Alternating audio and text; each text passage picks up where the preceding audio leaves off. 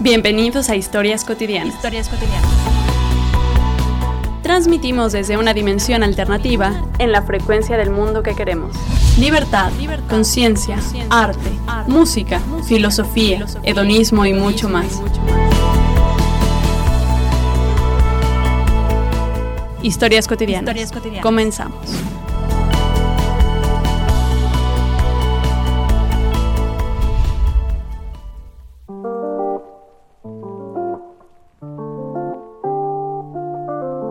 ¿Qué tal? Bienvenidos. ¿Cómo va su tarde? Yo soy Stephanie Casasola y el día de hoy les tengo una mm, presentación, yo diría delicatessen.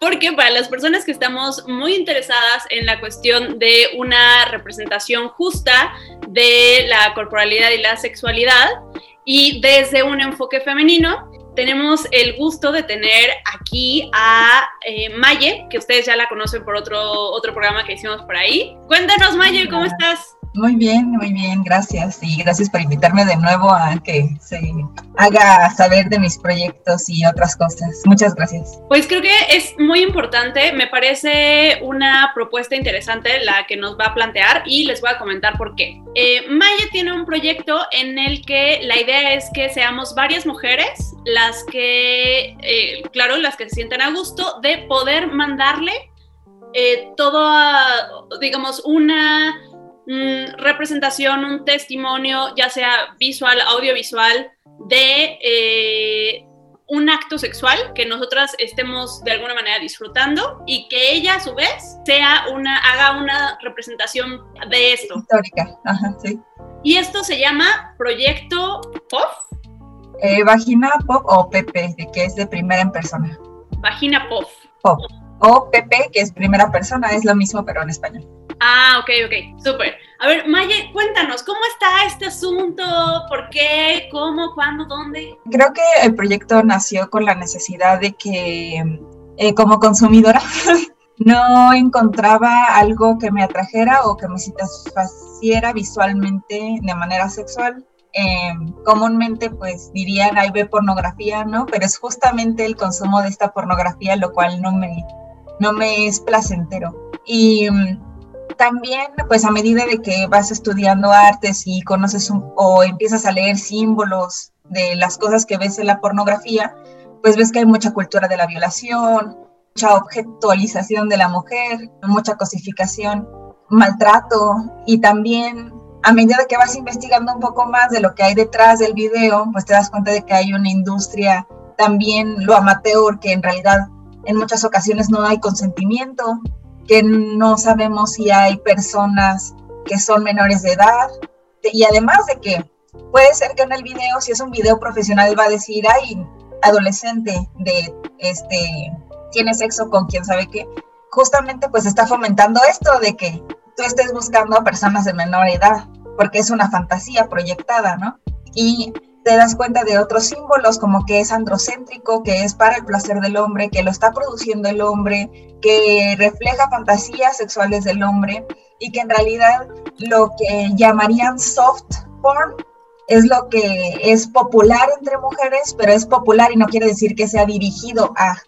Y me parece muy carente que um, las industrias pornográficas más populares, accesibles y gratuitas eh, sean las que menos tienen contenido pornográfico para mujeres y además de que el contenido pornográfico de mujeres es costoso, es eurocéntrico y es este pues es muy inaccesible en muchas ocasiones, ¿no? O sea, hay una, en realidad hay una, hay un hueco en el mercado del, de la pornografía que atienda a las mujeres y que atienda a las mujeres latinoamericanas. Ok, me parece una introducción súper bomba y genial. Ahora me gustaría que fuéramos eh, atacando punto por punto para poder profundizar un poco en qué sucede con nuestra percepción del sentido común. Es decir, uno, ¿las mujeres somos consumidoras visuales de pornografía? Sería el primer planteamiento. Yo respondería sí, por supuesto. Es decir, eh, hay muchísima producción a este respecto. Bien se nos dice que ese es el soft porn, que es el que está hecho para mujeres, y está el chiste de que ya al final se casan y es lo que a nosotras nos prende. Por favor, ya, ya hay que trascender esas cuestiones tan básicas, ¿no? Las mujeres estamos atraídas como el ser humano en general, excepto mucha gente que es asexual, a poder tener una representación visual placentera y que nos genera una estimulación. También puede ser, es decir, que lo puedas utilizar para generar una estimulación en tu cuerpo y darte placer a ti mismo. Entonces, a las mujeres nos gusta ver estas imágenes y son disfrutables y nos permiten excitarnos. Cuestión que se ha manejado que en realidad solamente es para hombres y que las mujeres que hacen eso tienen cosas raras. Creo que esta creencia va disminuyendo y desvaneciéndose poco a poco y por eso también es importante que demos micrófono a estas cuestiones. Sí, claro. ¿Cómo lo ves tú? Eh, justamente hace como, ni no fue hace muy poco, la verdad, y yo siento que todavía hay eh, grupos o comunidades que lo ven muy así, pero incluso, al menos en mi, en mi círculo, que es un círculo privilegiado porque pues es educativo y todo eso, incluso en mi, en mi círculo de hace cinco años, hablar de masturbación femenina era muy incómodo. O admitir que te masturbas como mujer era muy así escandaloso, ¿no? Y entonces para mí como que ese tema ya está, ya, ya está superado, al menos, o sea, yo digo, hoy en día puedo ver memes y puedo platicar con mis, con mis amigas y puedo comentar en Facebook o puedo escuchar en un video YouTube de técnicas de masturbación o qué marca de dildo está más chida o qué marca de vibrador está más chida, como que darnos autoplacer, como que ya siento que es un paso adelante. Pero em, hablando de representaciones visuales, siempre es un arma de doble filo la imagen. Por una parte, tenemos a, las mujeres que están a favor de la pornografía, que en realidad no es cosa nueva, es algo que se discute desde, los, desde, los, desde la revolución sexual, pero aquí en México es como apenitas, ¿no? Vamos a volver a tener estas discusiones justamente la discusión era de que, si nos estaba perjudicando la pornografía o nos, o nos estaba beneficiando como a nuestra, a nuestra búsqueda de, explotar nuestra sexualidad y, vivirla con plenitud, ¿no? Entonces, siendo artista plástica, sí tengo que decir que hay una responsabilidad muy grande de cómo se maneja la imagen y cómo y, que hay una exploración y que hay un estudio de cómo son las este de qué cómo se forma cuáles son las, las técnicas de filmación, cuáles son las, eh, los encuadres que, y, y, en qué enfocan la mirada los hombres, porque la mirada a través de la historia del arte también ha sido muy androcéntrica. A ver, pero nada más, androcéntrica vamos a, decirlo desde solamente es para un placer masculino y desde una perspectiva masculina de lo que es atractivo y entonces alguien proyecta el, producto y vende ese producto, imagen, pintura, video, etcétera. Exactamente. Continuamos. Entonces, es decir, sí, claro, o sea, lo que nosotros entendemos como por una representación sexual es meramente masculino. Aquí me gustaría poner, por ejemplo, puntualizar algo de las películas pornográficas específicamente me parece una locura. Por ejemplo, está Por tus pujidos nos cacharon, está Garganta Profunda, está. Lo cual, digo, yo no los, eh, no los invitaría a verlos porque no tiene, bueno, para mi gusto, no tiene mayor contenido que un estudio de la sociedad. ¿no? Porque básicamente para estimulación, pues es súper aburrido, más bien te carcajeas un buen rato de cómo, de, y, y, básicamente te carcajeas de la ironía y de la ridiculez, ¿no? Pero me parece muy importante porque también hay una cuestión en la que, bien dices, es una responsabilidad. ¿Por qué? Alguien ve una imagen, lo ve y le parece atractivo. Y entonces al atraer eso también quiere replicarlo. Y entonces nosotros solamente estamos replicando cuestiones que se han vendido desde el punto de vista del hombre. Y aquí vamos a puntualizar. Las productoras de pornografía el 100%, por no decir el 99.5%, que hace muy poco empezó a haber eh, mujeres que se empezaron a meter a la representación pornográfica.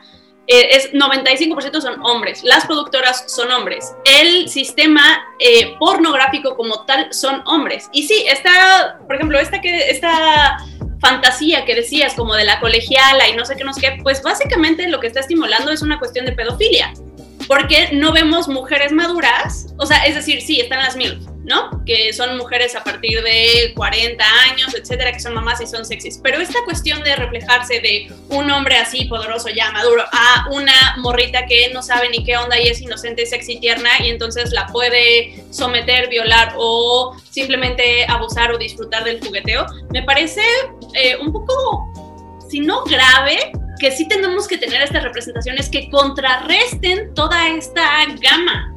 Y entonces, por eso es que es tan importante ahora saber nosotros qué es lo que queremos, qué es lo que nos gusta como mujeres y que nosotros podamos decir, esto, fíjate, esta representación me gusta y así quiero que un día suceda. Exactamente. No, pues todo, todo lo que dijiste, así uno, uno diría, vaya, es sentido común, ¿no? Así de, pues es, es, es, obvio, pero en realidad para muchas, pero no es, ¿no? Pero no, para, y de hecho cuando, cuando se habla de la imagen, mucha gente dice, eh, lo, habla desde una posición muy banal, como incluso tratando la imagen como aquel sujeto superficial que hace daño y, o que y todo lo o, o al contrario que nos hace bien pero como que siempre es uno o otro.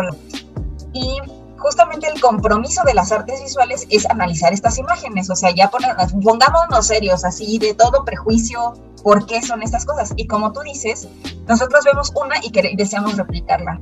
Y es difícil de admitir porque es algo que, o sea, si somos nativos de la televisión y del Internet, pues es que técnicamente la mitad de nuestra educación sociocultural se basa en eso, en lo que vemos en la imagen. Y entonces, imagínate, si la mitad de tu educación sexual se basa en la pornografía, pues claro que vas a querer replicar ese tipo de cosas, ¿no? Es la escuela del... Eh, muchas personas se refieren a la pornografía como la escuela de la violación. Y se, no, y se empieza a normalizar. Por eso digo que la imagen es un arma de doble filo, porque bien puede beneficiar en, su, en sus ansias de, de propuesta y de diversidad, o bien puede perjudicar porque puede normalizar actos que son violentos como algo común y que está bien y que no pasa nada, pues así son las cosas. Y que ojo, así nos gustan las mujeres, que eso es lo grave, ¿no? O sea, es decir, yo creo que hay muchas mujeres que han experimentado estas representaciones que estás comentando así de, ok, sí, ¿sabes qué? Quiero sexo violento porque pues, tengo ganas de hacer lo que estoy viendo. Y entonces cuando lo experimentas y por el estilo dices, oye, no, como que por aquí no era, ¿no? o sea, y nuestra educación sexual, vamos a hablar dos segundos de ese tema, nuestra educación sexual en México es nula, o sea, los papás no quieren que se dé la educación sexual, las escuelas pues tienen, lo tienen que tocar con pincitas, y al final esa información es suficiente. Entonces, ¿qué pasa? Hay un aprendizaje de la pornografía, porque hay una necesidad de educación sexual. Entonces van y lo toman de representaciones socioculturales que, bien decía, son eurocéntricas, porque además eh, vamos a ver cómo se clasifican en las mujeres en la pornografía, ¿no? Más de 40, este, negras, blancas, eh, rubias, y bueno, ya no nos vamos a meter en más clasificaciones, ¿no? Pero básicamente estamos viendo una gama de representaciones hacia el placer masculino, pero nosotros no tenemos una representación femenino. ¿Por qué no retomamos un segundo, o, no sé si te gustaría ir para allá ahorita, el soft porn? ¿El soft porn nos satisface como mujeres o no? Creo que el soft porn va a ser incluso parte de la idea de, un hipotético romance. Y ese hipotético romance puede ser igual de violento. Porque entonces como que parece que no hay salida. También, em, si a alguien le interesa, puede leer el Crítica del Pensamiento Amoroso de María Esteban, que es un libro muy ameno, muy completo, que hace crítica de las... También tiene algunas secciones de crítica de representación de cómo en las novelas, en las canciones, como en, la, en el cine se representa el amor. Y al final del día es, es violencia disfrazada con flores. Entonces, eh, también el soft porn, porque es que la persona que está administrando eh, la página de internet o que está clasificando estas categorías del porno, me parece que es como como que en automático piensa de que el romance prende. Así de, el romance prende a las mujeres, ¿no? Es la única forma de. Pero no vamos a decir que no.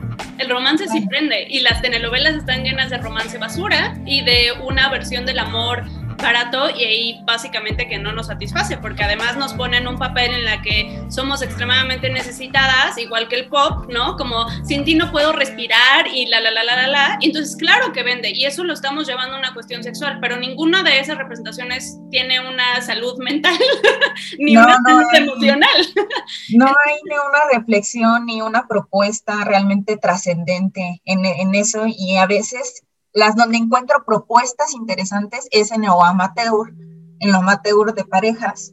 y justamente fue la inspiración porque encontré misteriosamente que ya no puedo, ya no volví, ya no he vuelto a encontrar ese video, pero fue como lo más que me, me cambió completamente y es, suena muy tonto, pero en, en Pornhub encontré un video de una muchacha que en vez de que su novio llevara la cámara, ella llevaba la cámara. Entonces fue como de, ala, o sea, como que cambió demasiado mi percepción y dije, wow, esto se siente completamente diferente.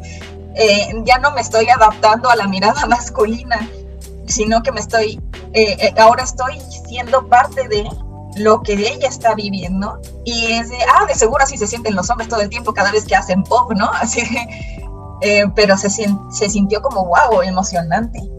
Y dije, vaya, porque esto no está, o sea, y, y, busqué, ¿no? Female pop o como le llamaban, alguna, de cualquier forma porno. solo encontré eso. Y hasta el día de hoy encuentro de que tres videos de tres millones de, de opciones que realmente son de pop de mujer.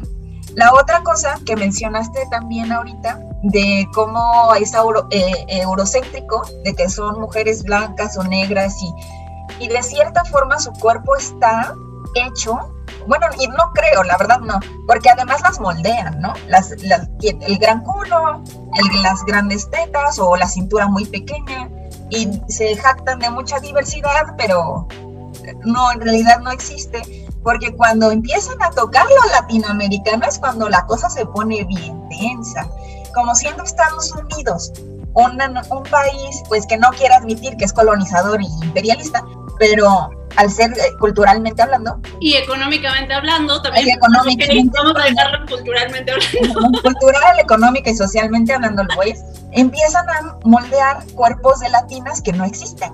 O sea porque dicen, ahora tienes que ser este tono medio de piel con estas tetas y este gran culo y cadera que yo estoy esperando de, de los videos reggaetoneros, ¿no? Así de, esta es mi fantasía y ahora tú te tienes que moldear a esto. Y así son las latinas y cuando ven una latina real es como, ay, unas se sorprenden tal vez porque eres blanca, ¿no? la otra porque no, no consideran que existen las, los indígenas, ¿no? Y la otra son como... Ajá, y luego, por ejemplo, yo que tengo las tetas muy pequeñas o que en realidad no, no puedo tener el, la, la, lo curvilíneo porque no fisiológicamente no soy así. Entonces, en realidad, de diversidad latinoamericana, así como que se lo pasan por el culo totalmente. Y cuando hablan de, de latinas, porque en realidad no son, o sea, muchas veces las actrices no son latinas, simplemente son bronceadas. Son sirvientas, la jardinera, o sea, se la nana, ¿no? La nana, la, ajá, la, la, y la, la, que necesita los papeles, la que la van a acusar en, en migración, la que no tiene dinero porque es como, wow, Estados Unidos, en serio, es como, no puedo creer tu nivel de racismo hacia, lo, hacia México, es, es tan impresionante. Bueno, yo no diría que es impresionante, me parecería normal, pero sí hay que retomar, o sea, de, esto que me mencionas me parece súper interesante y hay que retomar aquí un punto crucial, que es el estereotipo vende. Y entonces voy a generar material que te venda, te atraiga y te sea fácil de digerir. Lo cual en nuestra sexualidad pues yo no diría que es la mejor opción porque tampoco es posible que todos nuestros valores, tanto de placer como mentales, como morales, como estén enfocados a una cuestión de compra-venta. Claro que me va a ser más fácil manejarte y decir, ah, compra esto, compra el otro. Por, de ahí, por ejemplo, podríamos hablar de las modas que han salido a través del porn por ejemplo, eh, cortarse, o sea, tener el depilado de la zona íntima para las mujeres de una manera u otra, el blanqueamiento anal y muchas otras tendencias que han salido específicamente del porn hacia nuestras vidas sexuales. Pero si nosotros no tenemos una variedad de estas representaciones, a decir, no, no, no, a mí, o sea, sí, ya sabemos que existe un Hollywood porn, no tengo ganas de eso, tengo ganas de ver más cosas que enriquezcan mi sexualidad y creo que allí es donde empezamos con proyectos como el tuyo para decir, ok, ya sabemos qué no queremos. Ahora nos toca saber cómo queremos, qué nos gusta y cómo lo vamos a hacer para que funcione. Cuéntanos tu proyecto. ¿Qué, ¿Cuál es tu propuesta? Ok, bueno, pues justamente como al saber lo que lo, lo mal que está la industria y lo poco diverso que es, pues es justamente preguntarles a las demás qué es lo que quieren. Porque sí leía Erika Lost, su libro de pornografía, no, no me parece que sea coherente con lo que trata de venderme. Y tampoco es accesible, es caro. Pero... A mí tampoco me gusta Erika Lost, la verdad. Pero bueno. sí, y carece de muchas cosas, siento. Ah, perdón, entre comillas, eh, público. Erika Lost es una productora de pornografía, eh, pues, no diría feminista, pero es desde una mirada femenina. Y eh, digamos que ella es la productora, la directora, entonces no tiene tanto enfoque a violación ni nada de estas cosas como podemos apreciarlo en el porn masculino.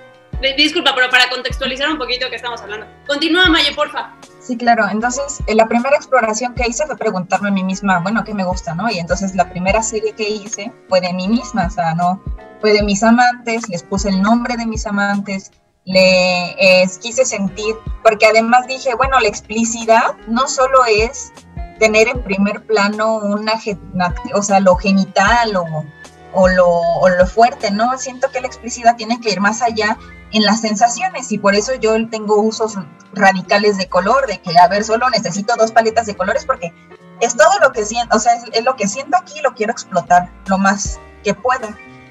Y también agregué palabras que a mí me gustan escuchar en el sexo. Fue una autoexploración, en resumidas cuentas.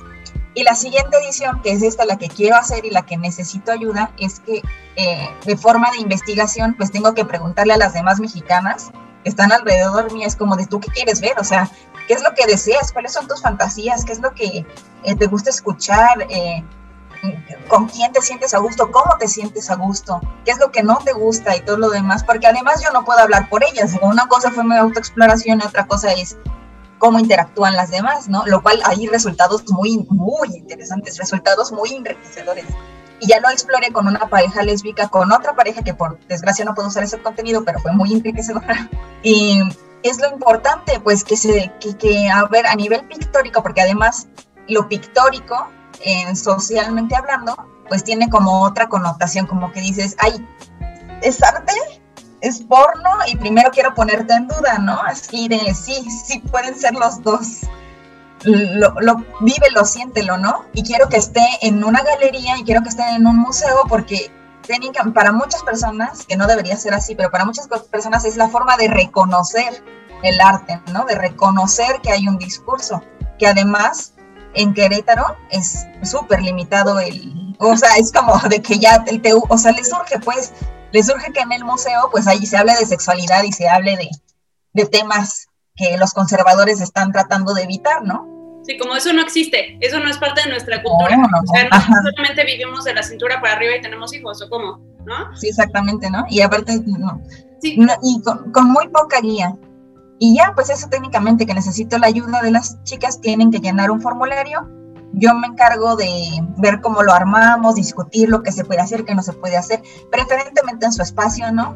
saber qué, qué, cosas salen bien, qué cosas salen mal, y todo eso, pues para yo poder documentarlo también, son dos cosas, ¿no? El archivo documental de cómo se está desarrollando esto en Querétaro, o hasta dónde podría llegar este proyecto, y, y también el producto que tiene que estar en galerías, en catálogos, y esa es la ayuda que, o sea, a mí esto me, ayudaría muchísimo y a muchas mujeres y, a la México, Querétaro.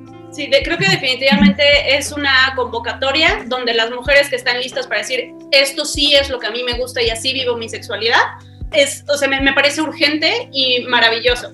Es decir, te guste o no el producto final, es importante como que nosotros empezamos a ser partícipes de esta vida que sí queremos vivir y que sí queremos difundir por ejemplo, que tenga responsabilidad afectiva, ¿no? No, no son, no siempre es como el tipo, el pizzero, ¿no? No se te antoja tirarte el plomero, no se te antoja, o sea, como no. A ver, lo que a nosotros sí nos gusta es de pronto tener una pareja, con la pareja lo experimento así, o con un amante, con mis amantes los experimento así, y es importante que podamos ver, eh, digamos, tu, tu, obra al final. Me parece un proyecto maravilloso. En cuestiones puntuales, eh, una mujer te manda una foto o un video desde su perspectiva. Y de ahí tú eliges cuál es la imagen y haces una pintura a este respecto. Sí. Eh, a veces es difícil como yo solicitar, o sea, bueno, creo que para ella sería más fácil, pero a veces la calidad de la imagen no es buena o se necesita una cámara un poco más profesional. Entonces, eh, pues la verdad es que yo, yo lo que primero que sugiero, porque si no tienen ninguna experiencia o noción de la estética o, o nada de fotografía, eh, o no tienen material, pues yo lo que les digo es como yo puedo ir y puedo tomarle las fotos. Y esa es la parte incómoda. esa es la parte incómoda que muchos no quieren acceder, que sean los modelos este, vividos. Y yo les digo, es que la, voy a hacer con todo el respeto del mundo. O sea, yo no vengo a hacer a engañarte o a hacer tercios, no para nada. O sea, lo que yo, lo que yo quiero es sacar mis fotos y yo me voy, pero con todo el respeto del mundo. Sí, o sea, no, no a salir nada que no quieras, todo está, por ejemplo, por contrato o etcétera, etcétera, ¿no? Sí, me dan un consentimiento escrito. Y la otra es que tú, o, sea, que tú también puedes mandar tu propuesta y decir, así me gusta, así veo, así es como yo veo cuando tengo sexo y esto es lo que me atrae. ¿Es, ¿Es, algo así? ¿También lo pueden mandar directamente? Sí, es que lo que pasa es difícil es tener sexo y tener una cámara al mismo tiempo. Pero con una GoPro pues, se arma, ¿no? ah, sí. La cosa es que no tengo una GoPro. tengo que invertir en una. Para los que no tengan material de cómo hacerlo, Maye puede ser su camarógrafo. Y para los que sí tengan el material, también pueden mandar. Mujeres, es hora de interferir y de generar nuestras propias formas y nuestras propias representaciones visuales en nuestra sexualidad. Hay que tomar esa responsabilidad también. Maye, muchísimas gracias por esta entrevista. Gran proyecto, quiero ver qué sale al final. Y este, pues muchas gracias por, por, el tiempo y por compartirlo con las mexicanas. Creo que ya estamos listas. Gracias, muchísimas gracias a ti por invitarme de nuevo a tu programa tan maravilloso. Pues esperamos que se hayan quedado con la boca abierta y ganas de participar en este proyecto. Y esto, como siempre, es Historias Cotidianas. Que tengan una maravillosa tarde. Hasta luego, gracias. Gracias por escucharnos. Hasta luego.